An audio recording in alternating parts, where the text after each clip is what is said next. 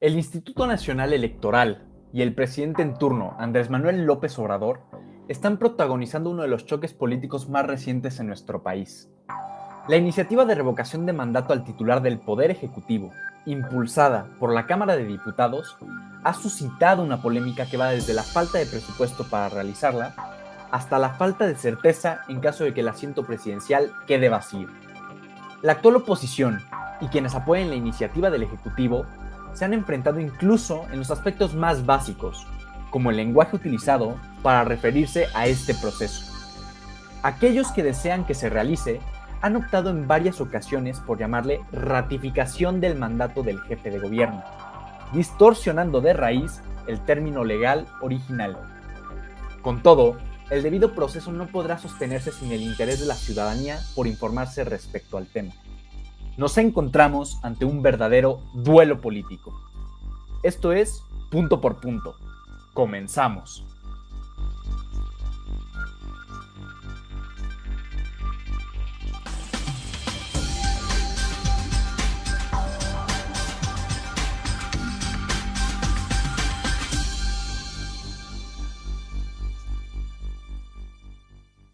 Bienvenidos a la tercera temporada del podcast oficial de Hablemos en Serio. Mi nombre es Juan Antonio Yergo Sánchez, coordinador general del grupo.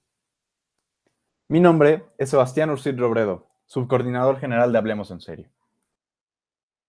El día de hoy, en representación de la Cámara Nacional de Jóvenes Políticos Mexicanos de Puebla, nos acompañan Marlena Hedwer, presidenta estatal de Hanajop Puebla y presidenta nacional de la Comisión de Participación Ciudadana. Hola chicos, buenos días y pues un gusto estar aquí. Y Alan Rosete, tesorero nacional de Canajop. Hola a todos, muy buenos días. Un gusto estar aquí para poder comentar este tema.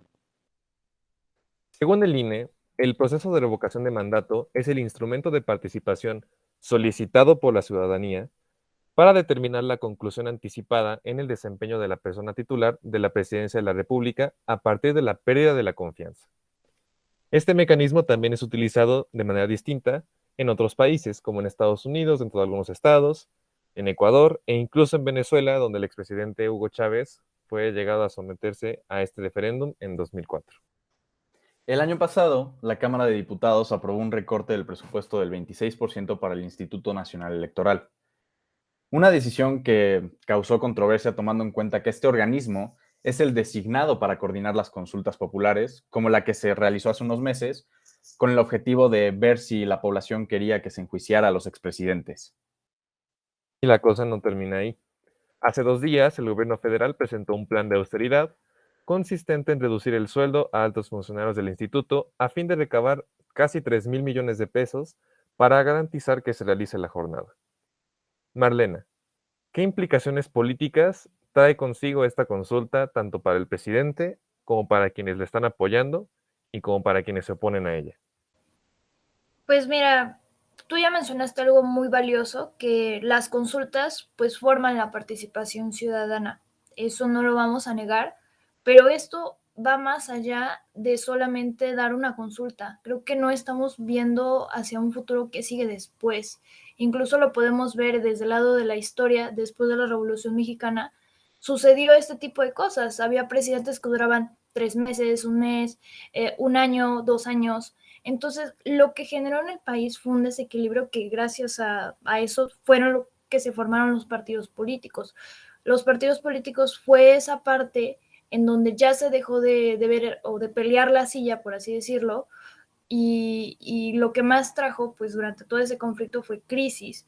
Creo que lo que no estamos viendo es cuánto nos va a costar. Si ya ahorita bien lo has mencionado, los, este, los ingresos, incluso el presupuesto ha bajado en varias este, eh, puestos, incluso en, en, tomas de decisiones, incluso también en el tema del INE, ¿cuánto va a costar hacer toda una campaña de revocación de mandatos? Luego, ¿quién se va a poner para ser el próximo presidente que le quedan que tres años? Entonces, pues viene una situación en la que nosotros como ciudadanos no tenemos una cultura política, no sabemos este, qué puede suceder en quitar o poner y al final de cuentas se va a volver un hábito, como lo hemos visto en los últimos 15, 20 años, que la ciudadanía usa ahora el voto de castigo para irse en contra de, un partido, ya no tanto por el tema de un candidato, ¿no? Que, que debería de ser eso, ¿no? Que tienes que votar por el candidato, no por el color del partido.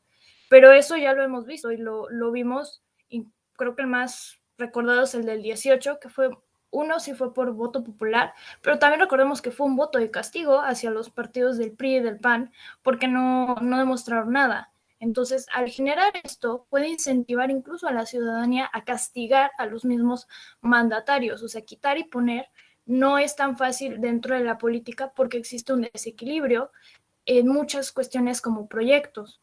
Eso ya lo hemos visto. Cada seis años, cuando hay un cambio de presidentes, todos los proyectos que llevaban a cabo se se quitan, se van, como lo hemos visto, ¿no? O sea, el nuevo aeropuerto, pues va, ¿no? O sea, Santa Lucía, este, otros proyectos, pues no, este, las refinerías. Y eso va a suceder. Entonces, si ahorita está esto, con otro cambio, no vamos hacia un progreso, vamos hacia un país de, de gobiernos que solamente prosperan seis años o, no, y todo lo que hicieron se quita. Y lo hemos visto incluso aquí en Puebla en tema de gobernador también, ¿no? Lo que se pone se quita en cada, este, en cada cambio de, de, puesto. Entonces, pues, como implicación política, pues primero que nada es eso. O sea, no va a haber una continuación ni en el programa, ni en proyectos, ni en obras, ni en nada. Entonces, solamente se van a dedicar a poner y a quitar, pero no, no de una forma consciente si estamos listos para tener este reto. Al final de cuentas es un reto muy grande como país y una decisión que se debe de tomar a profundidad y no solamente de forma de enojo, de, ah, pues no, muchas gracias, ya, no quiero este, quiero otro. Entonces se vuelve una situación en la que ah, pues casi ningún país sobrevive con tantos cambios. No puede progresar, y menos ahorita con lo que tenemos. La Agenda 2030 está casi a la vuelta de la esquina y no tenemos este, muchas metas que supuestamente estaban firmadas, cumplidas, incluso la quieren, pues, bueno, quieren alargar por lo mismo. Entonces, este, vienen muchas cosas que no tenemos ni idea ni en lo que nos estamos metiendo, ni nosotros, o sea, nosotros que estudiamos política, es un cambio muy importante y sobre todo es algo que, que era un periodo de estabilidad. ¿Estamos dispuestos a quebrar ese periodo de estabilidad? Y, a ver, eh, digo, todavía está en duda si se va a realizar o no se va a realizar, ¿no? Pero, Alan, en caso de que sí, de que eh, se logre realizar esta consulta, ¿qué antecedente dejaría para futuras iniciativas de revocación de mandato? Claro, pues eso es algo muy interesante.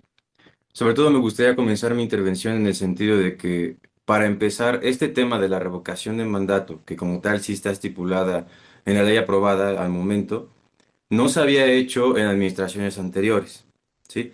Se supone que esto de la revocación de mandato pues es algo que solicitan los ciudadanos, ¿no? A la mitad de, de sexenio de uno, de, bueno, de un presidente como tal, pero esto nunca, nunca, nunca, nunca se había dado. Entonces, eso es un primer hecho, ¿no? El tema de que, pese a que ya estaba estipulada antes, es la primera vez, en, bueno, en la historia de México en ese sentido, eh, bueno, al menos en esta magnitud, que se realiza esta, o que se pretende realizar esta revocación de mandato.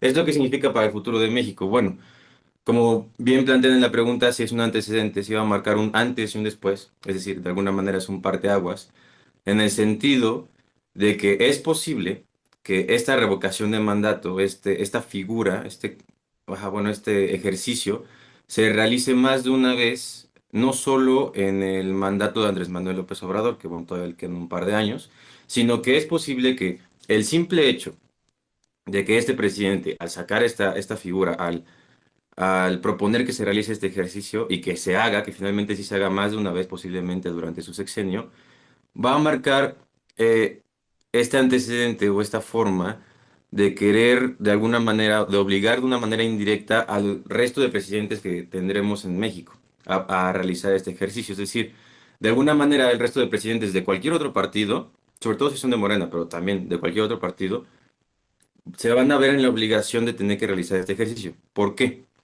por el simple hecho de que ahora, con toda la polémica que ha habido acerca de este asunto y con el tema de que para la ciudadanía, es más, a los oídos de la ciudadanía eh, mexicana es algo nuevo, pese a que no lo es, ya van a tener de alguna manera la información general, de una u otra manera, de lo que es la revocación de mandato y de lo que implica. Por lo tanto, si algún presidente en algún momento de su sexenio decide no realizar esta, esta consulta popular o alguna cuestión así, va a ser una mala imagen hacia la ciudadanía mexicana en el sentido de que, ah, este presidente no lo hizo, pero aquel presidente de tal partido sí lo hizo, ¿no? Entonces, es algo que los partidos no se pueden dar el lujo de perder ese, ese tema de un posible rechazo electoral que causaría el no, no hacer este ejercicio durante sus respectivas administraciones. Por eso digo que seguramente los futuros presidentes de otros partidos se van a ver obligados a realizar este ejercicio para de alguna manera eh, legitimarse aún más, pese a que se supone con el proceso de elecciones se legitimaron para el puesto, sí van a tener que realizar este ejercicio para poder quedar bien, en pocas palabras, en términos muy generales, a la ciudadanía mexicana.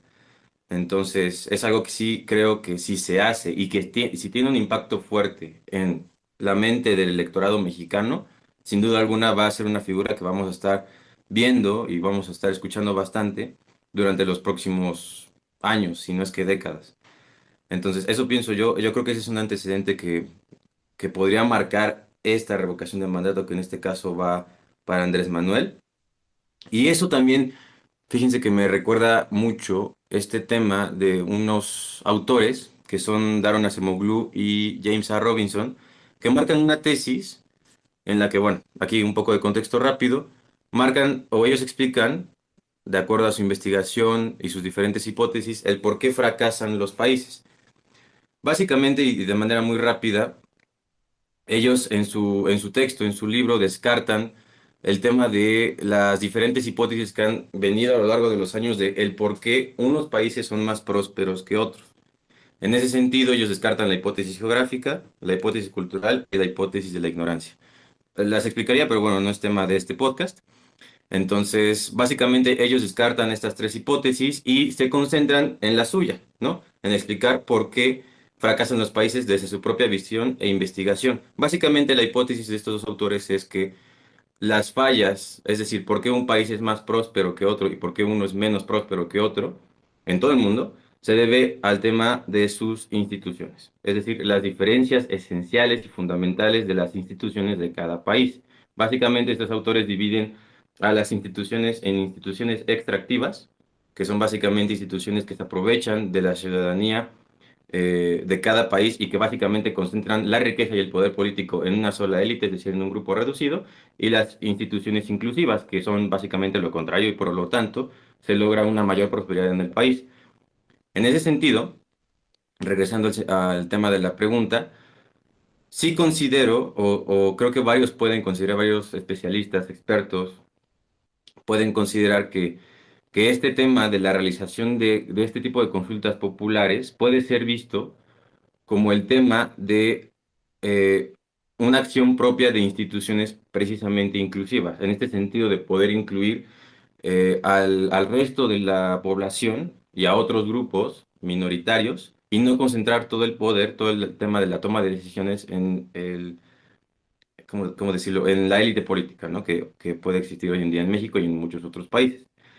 En ese sentido muy estricto y, teórico, sí creo que podría marcar un buen antecedente esta consulta popular, ¿no? En el sentido de que, insisto, teóricamente hablando, sí es una buena forma de poder incluir en la toma de decisiones a, la ciudadanía en general, ¿no? Y no solo a eso, sino a otros sectores, el sector privado, el sector empresarial, asociación civil, todo eso. El tema aquí con, con Morena es que es muy distinto, ¿no?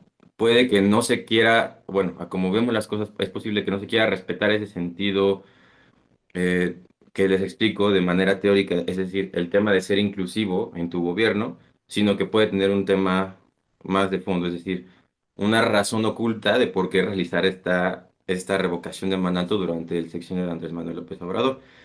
Eh, que bueno, bueno, ya aquí todos sabemos que puede que no sea un tema bueno, el, tema de que quiera realizar esta revocación de mandato, este ejercicio durante su gobierno, es decir, puede tener una razón oculta que más que de repartir el poder político, busque eh, concentrar el poder político en su propio partido, ¿no? Y en su persona. Entonces, ese es el riesgo y ese es el miedo de, de, esta, de este ejercicio que está realizando pues, Andrés Manuel junto con su partido. Y sí creo que va a ser, como ya dije en, un primer momento, un parteaguas en, en ese sentido. A mí me llama la atención lo que mencionabas con respecto al impacto de este proceso en la mente de los ciudadanos, que a fin de cuentas serían quienes tendrían que impulsarlo, porque al menos tengo entendido que hasta ahora la consulta popular está congelada porque se necesita que cumpla con ciertos requisitos, entre ellos está la obtención de firmas. Y eso me lleva de la mano a la siguiente pregunta para Marlena. Una de las características de este mecanismo es que para que sea vinculatorio, se tendrá que contar con el respaldo de 40% de los ciudadanos inscritos en la lista nominal para que llegara a aplicarse. Es decir, un poco más de 37 millones de votos. A cómo está el panorama de participación ciudadana actual en nuestro país, ¿qué tan factible es esto a futuro? Pues creo que es, bueno, es una pregunta muy interesante, sobre todo porque, pues sí, la participación ciudadana en el tema electoral, pues si nos podemos ir un poco hacia atrás, pongamos aquí en el estado de Puebla. En el estado de Puebla, aproximadamente en las anteriores elecciones solamente votó el 32% de la población. Entonces, o sea, y eso que fue uno de los más altos. Así que para que llegue a un 40% por sí a nivel nacional, es complicado porque es una realidad que más del, más del 60% de la población no sale a votar. No les, una no les interesa, uno no les, este, eh, no les da tiempo o, hay muchas razones por qué no salen a votar.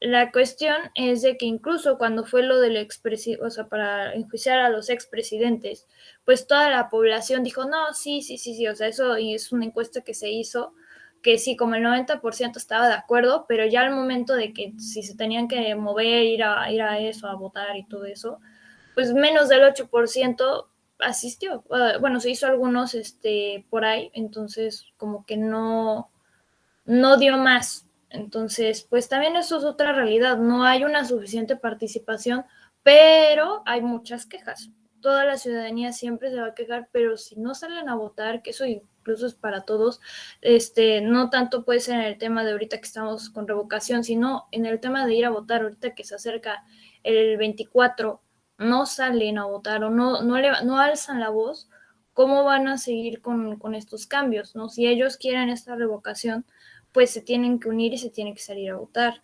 Que igual, este, pues esto como ya lo mencioné, ¿qué sigue después? O sea, suena muy padre, ¿no? Quitar al actual presidente porque no está dando resultados, pero ¿qué sigue después? Creo que eso es algo que muchos no se están deteniendo como a pensar, no solamente el tema de ciudadanos, sino incluso los grandes expertos es como, ¿qué sigue?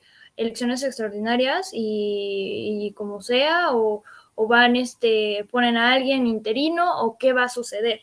Entonces, este, son muchas cuestiones que, involucran, no solamente como muchos piensan, ah, no, pues es que eh, el presidente pues está en México, a mí me queda muy lejos, a mí no me llegan sus, este, o sus cosas, bueno, sus decisiones, o sea, a mí no me afecta, no sé, el tren Maya, a mí no me afecta, este, las nuevas refinerías, pero es una realidad que como país, pues todas las decisiones que se toman, todo se ve, o sea, se ve tanto en el tema social, en el tema económico, en el tema político, incluso en el tema de movilidad que que incluso piensan que no les está afectando. Es una realidad que todas las decisiones que salen desde la nacional, o sea, de, de la República, afectan.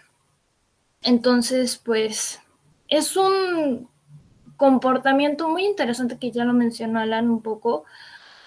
Andrés Manuel está haciendo algo que, que, sí es admirable porque quiere ser glorificado, quiere ser recordado. Eso es algo muy interesante que incluso a presidentes pues más abajo, incluso se le puede decir que tiene algunos, eh, como tintes de caudillo, porque quiere ser esta imagen, este símbolo, este, este, este recuerdo de que yo soy el que este, hay que incentivar la participación ciudadana. O sea, no es un mal ejercicio, pero no estamos listos porque no sabemos qué sigue un después. No podemos tomar una decisión en una hora si no podemos pensar qué va a suceder en un futuro. Entonces, eso es lo que a veces falla en muchas de las mentalidades de América Latina, pero sobre todo, pues ver lo que él está haciendo, pues sí es cosa de, de, ponernos a analizar y tiene mucho de imaginarios sociales, que es igual yo, es un tema que yo trabajo mucho, este, que maneja mucho el tema simbolismo también un poco religioso para que la ciudadanía se sienta identificado, se sienta seguro y también tiene esta postura de caudillo de que yo, pues yo soy el líder, yo los voy a ayudar, vamos a ser todos participativos, hay que construir, hay que sumarnos, pero ¿qué hay más atrás de eso? Entonces hay que ponernos a, a pensar si esto en verdad va a funcionar o si en verdad va a tener el, punto que necesita, ¿no? Creo que también, ¿no? Han puesto varios módulos, que yo creo que es importante, en varios este, estados.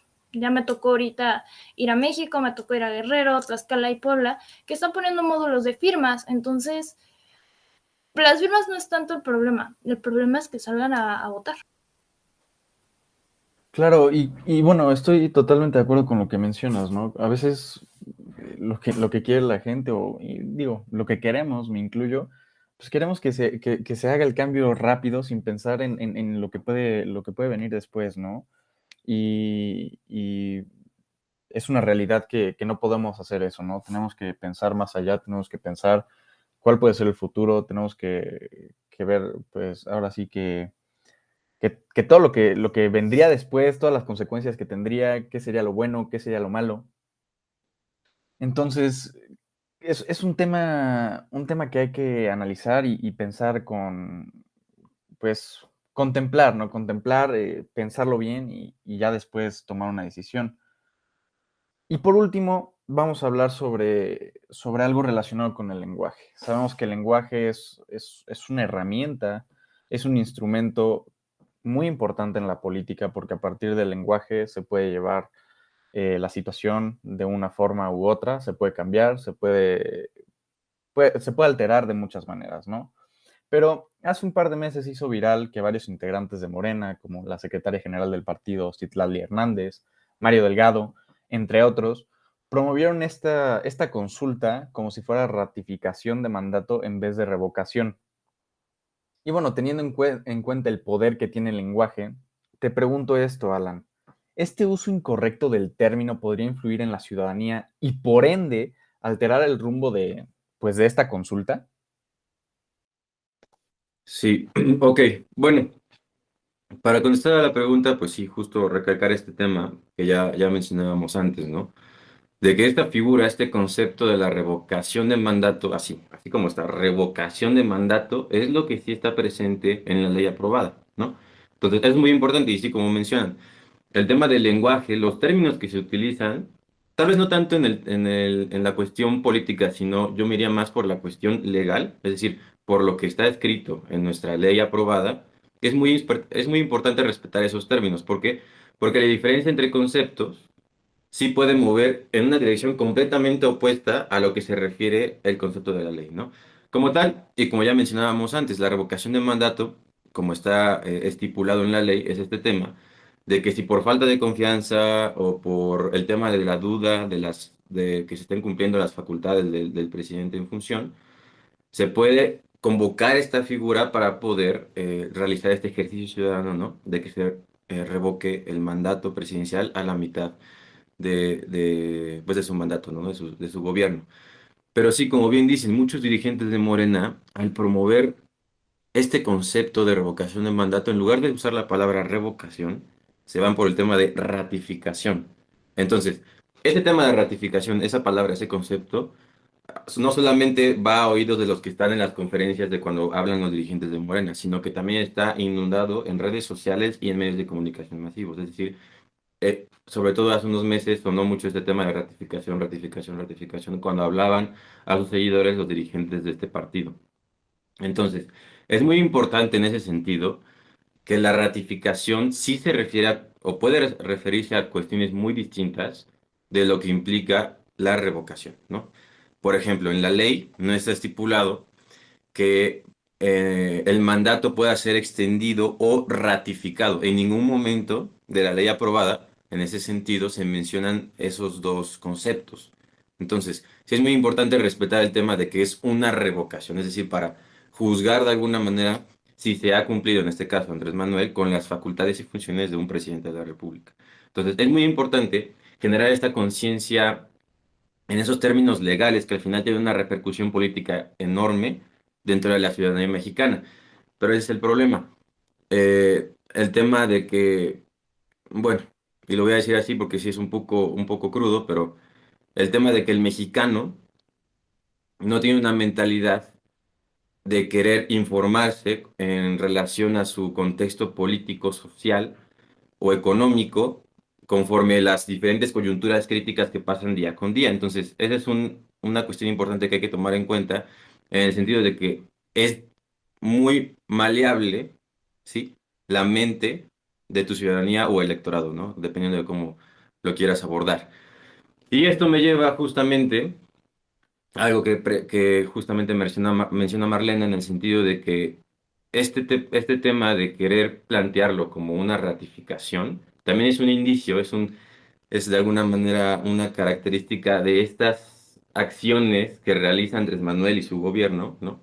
De Morena, de querer dejar huella sí o sí, o sea, de querer ser recordado. Es más, desde que presentó su plan de trabajo como la cuarta transformación, ya es como querer eh, o tener esta mentalidad, tener un indicio de esta mentalidad de él, de querer ser alguien recordado por, pues, por muchos años, ¿no? El tema de que salga en los libros de historia como algo más que simplemente una mención de que gobernó de tal a tal año. No, quiere más que eso. Y hay un, una enorme eh, cantidad de acciones políticas y administrativas que precisamente te indican esa mentalidad que tiene. De hecho, eso pasó con el presupuesto de egresos, con el famoso, que también pasó hace unos meses, lo del el decretazo, ¿no? De que de alguna manera hacía todo lo que el presidente decía, eh, un tema de seguridad nacional, es decir, no se puede tocar. Que algunos decían, no, pues está muy bien, porque de esa manera ya eh, cuestiones de pues, eh, otras naciones, es, es, más, eh, mano extranjera no puede meterse en, esos temas de, de, las obras como está, que está realizando Andrés Manuel, como la refinería o el tema del tren Maya, no puede meter mano y dicen, no, pues está muy bien, que no sé qué, pero el trasfondo de ese decreto es que en ese sentido también se pierde un poco de transparencia en cuanto a quién se le da el tema de la de la concesión de la constructora o el tema de gastos, no, ese tema ya no se puede tocar por ese decreto, ¿no? Entonces, es, este, es en este sentido de que Andrés Manuel hace estas pequeñas acciones, bueno, pequeñas entre comillas, para poder, poder proteger todas sus obras faraónicas, ¿no? Yo creo que ese es el término, obras faraónicas. Que, bueno, tenemos el Tren Maya, la refinería, eh, el aeropuerto, que, bueno, carecen de un análisis de factibilidad previo en cuanto a, bueno, aquí refiriéndome un poco a, a, la teoría de la política pública, es decir, el tema presupuestal, legal, ambiental, carecen de eso los proyectos y por lo tanto, el querer eh, conducir al país simplemente por este, este tipo de obras, este tipo, este tipo de acciones que son faraónicas, como incluso lo puede ser este, este tema de la revocación de mandato, o sea, si va en ese sentido, pienso yo, pues no es lo mismo que, gobernar, ¿no? Y como dice Roberto Madrazo también en su libro, ahorita me vino a la mente, él escribió un, libro que se llama La historia interminable, México, la historia interminable, que de hecho leímos en Canajop y le dimos mucha difusión en Canajop en un evento en el Hotel, hotel Presidencial aquí en Puebla. Y él dice, ¿no? Que también este tema de las mañaneras, ¿no? las pláticas en la mañana que tiene el presidente con medios de comunicación y bueno, con la ciudadanía también van en el sentido de estas cuestiones, líneas de acción faraónicas. Es decir, el tema de querer ser recordado por hacer algo diferente, pero el que sea diferente no implica que está funcionando o no implica que es un buen gobierno o una buena gerencia pública. Y él dice, entonces, de una prédica mañanera a una prédica simbólica, eso simplemente no es gobernar, ¿no? Entonces, hay que tener en cuenta eso, hay que tener cuidado con eso. Y sí, bueno, en el tema, en el tema del lenguaje, del tema del término, ser muy estrictos en lo que se le da a entender al ciudadano mexicano. Pues muchísimas gracias Marlena, muchísimas gracias Alan por acompañarnos y platicar sobre este capítulo controversial de la política mexicana contemporánea. No, pues gracias chicos por la invitación. Eh, fue un foro, pues, bueno, un podcast muy, em, pues, dinámico, muy sobre todo, pues, tocamos varios temas, no solamente tanto el tema de la revocación, sino un poco qué está pasando, qué se está viendo con Morena.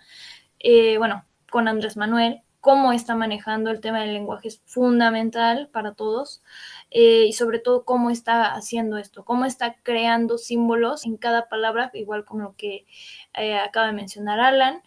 Y pues esto ha sido pues un podcast muy enriquecedor y esperemos pues qué va a suceder, ¿no? ¿Qué va a suceder en México? Creo que esa siempre ha sido la pregunta del millón año con año. ¿Qué va a pasar en los próximos seis meses? ¿Qué va a pasar en un año? ¿Qué va a pasar en el 24? Entonces, pues nada, pues vamos a estar atentos y nosotros como el área de, la facultad de gobierno, pues vamos a estar más que nada pues en ese estudio. Sí, bueno, en ese sentido también muchas gracias por la invitación. La verdad, este, este tipo de dinámicas a mí me gustan mucho en lo personal, el tema de poder discutir pues cuestiones polémicas, eh, políticas, ¿no? Que implican administración pública, al final es lo que estudiamos y pues es algo que nos apasiona. Entonces, reitero, muchas gracias por invitarnos al podcast, me parece un proyecto increíble de su asociación y pues cualquier cosa, estamos a la orden. Igualmente fue un gustazo contar con ustedes, pero sobre todo Gracias por escucharnos en el episodio inaugural de nuestra tercera temporada. Los invitamos a todos ustedes a que sigan a la Cámara Nacional de Jóvenes Políticos Mexicanos de Puebla en Instagram, arroba canajopmxpue, y a que se den una vuelta por nuestro perfil oficial en cualquiera de las plataformas de podcasts disponibles para sintonizar nuestras dos temporadas anteriores. Síganos también en nuestro Instagram oficial, arroba hablemos en serio bajo, donde todos los temas que nos importan los discutimos como se merecen en serio. Nos vemos en el próximo episodio de Punto por Punto.